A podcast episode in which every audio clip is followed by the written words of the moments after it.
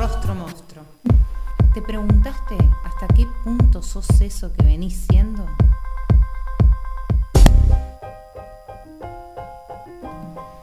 Y finalmente puedo volver a presentarlo al aire porque la vez pasada yo no estuve, estuvo mi competencia, la Leti Berardo. Así que hoy finalmente puedo volver a traer al aire a este compañero hermoso que volvió al aire de Postmundo. Conce, ¿estás ahí?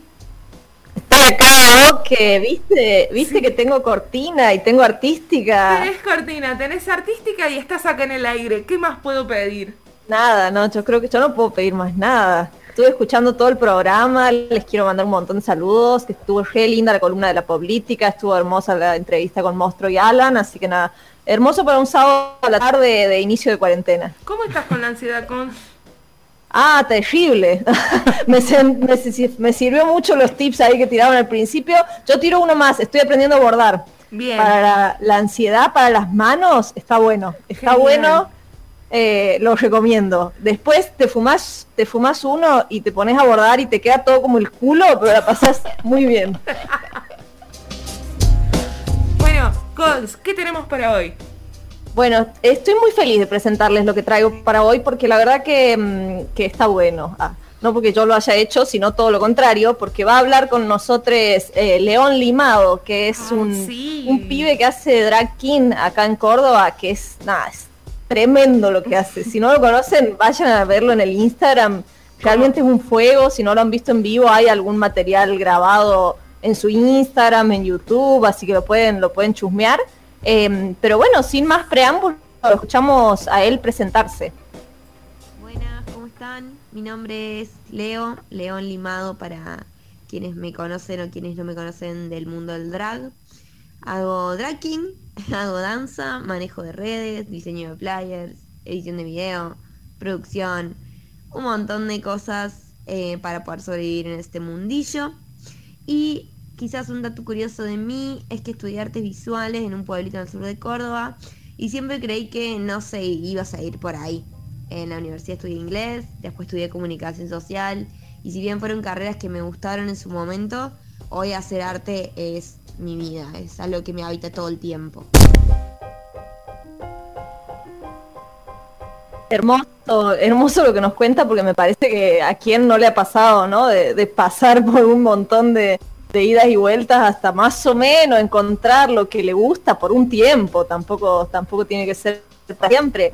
Y en ese sentido, en el próximo audio, Leo nos cuenta un poco qué son las cosas que lo, que lo identifican, cómo fue el camino de su construcción identitaria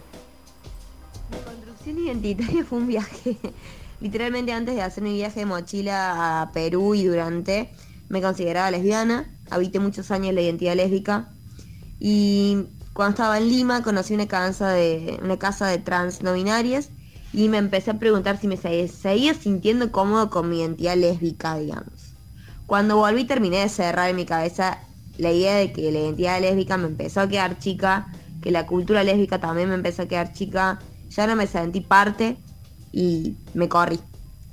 Hoy me cuesta muchísimo ponerle nombre a esto que soy. Soy trans, pero no soy solo trans, también soy drag, que forma parte de mi construcción identitaria. Soy influencer, entre muy grandes comillas, porque a veces me dicen así, porque a veces me reconocen en la calle de esa manera. Y aunque no termino de creérmela, también sé que me forma y que forma parte de mi identidad. No creo que mi identidad solo sea quién soy yo y cómo yo me percibo, sino cómo también me perciben los demás. Creo que es una fusión de eso. Em, también creo que mi identidad ronda los límites de la identidad marica y del no binarismo. A mí me gusta mucho jugar y romper y crear en torno a la identidad. Siento que etiquetarme me limita bastante. Siento que puedo ir mutando todo el tiempo. Incluso creo que tanto mi nombre como mi nombre drag van a mutar y van a cambiar en un momento. No son estáticos nada en mi vida lo es y me gusta esa modalidad y esa forma de vivir, digamos.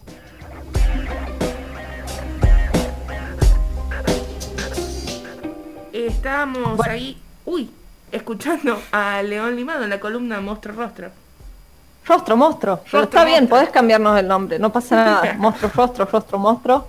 Em, Me encanta este nuevo formato de, columna porque todas las cosas que por ahí hablábamos muy teóricamente el año pasado, acá van a tomar materialidad y van a tomar cuerpo, van a tomar eh, vida, porque son cosas que suceden. Esto que, por ahí hablábamos, bueno, de, que las etiquetas se empiezan a quedar cortas, de, de qué complejo es la construcción identitaria y de que no solo es eh, cómo te definas con tu identidad de género, sino también es qué haces, cómo te ven los demás, eh, qué te gusta, hay un montón de cosas y bueno, León lo decía ahí muy claramente. Y en el próximo audio yo le preguntaba, le preguntaba cómo se siente él con ese momento que es clave para mí cuando otra persona te conoce, cuando por primera vez te ve a alguien y pasas como por un, lector, como si fuera por un, un lector de código QR que te analiza así y dice, hombre, mujer, eh, negro, blanco, etcétera, etcétera, todas las, categorías que podamos ir sumando a eso.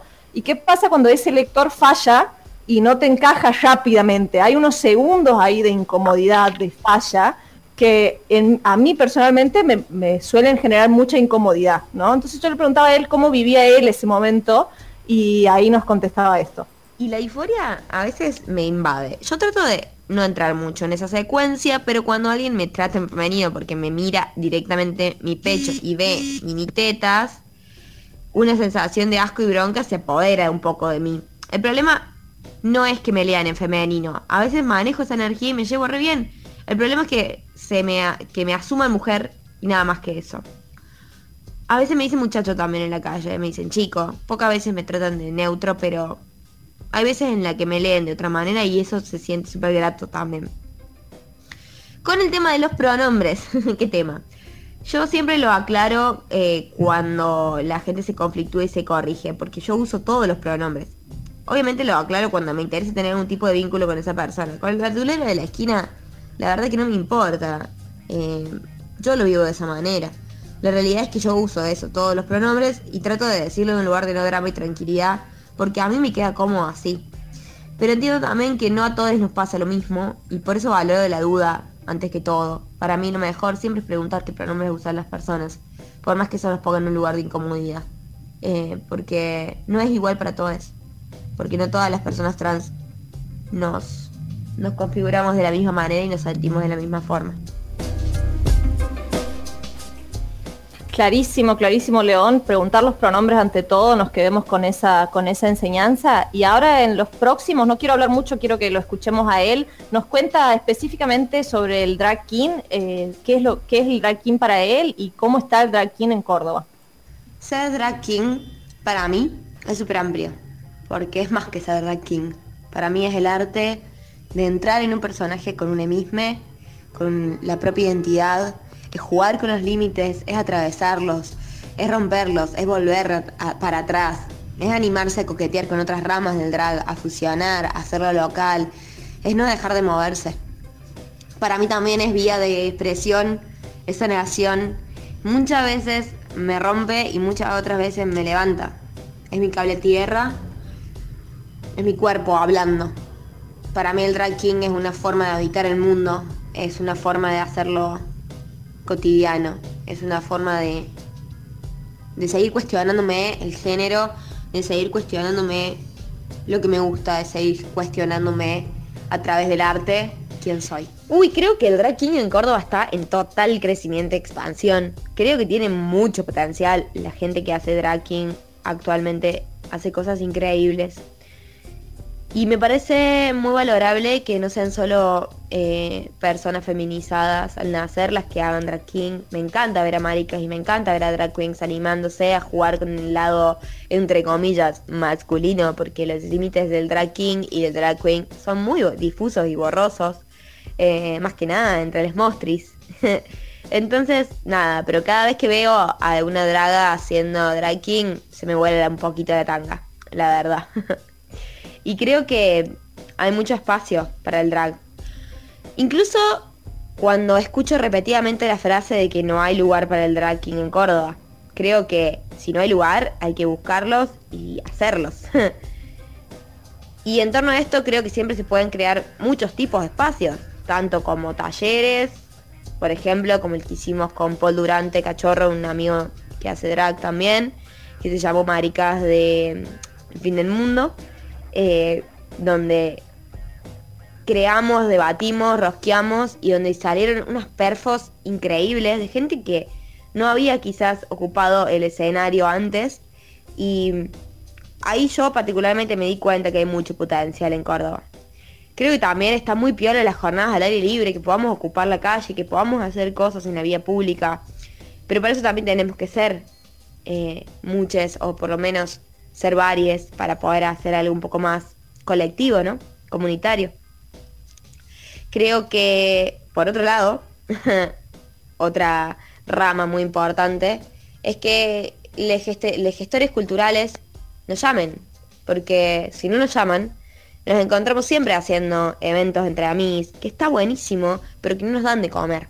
Entonces pedimos eso, que también no nos dejen de tener en cuenta, que nos sigan llamando, somos muchos, y es súper importante que podamos compartir espacios que no sean solamente el drag, que podamos hacer drag en un bar, que podamos hacer drag en un evento literario. En todos lados se puede hacer drag realmente. Y está bueno que pueda expandirse hacia otros ambientes también. Me gusta esto que dice él de los gestores culturales, que también lo llamen y que deje de moverse todo en el mismo círculo.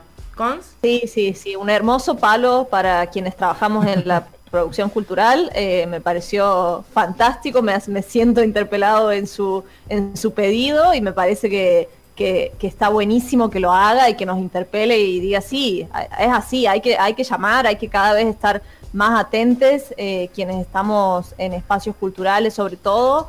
Em, pero bueno, la verdad que, todo lo que comentaba León sobre el drag me parece que, es una disciplina increíble que cada vez ha ido como, como por lo menos en Córdoba adquiriendo mayor visibilidad y como él decía, si no hay espacios hay que ir y crearlos de una.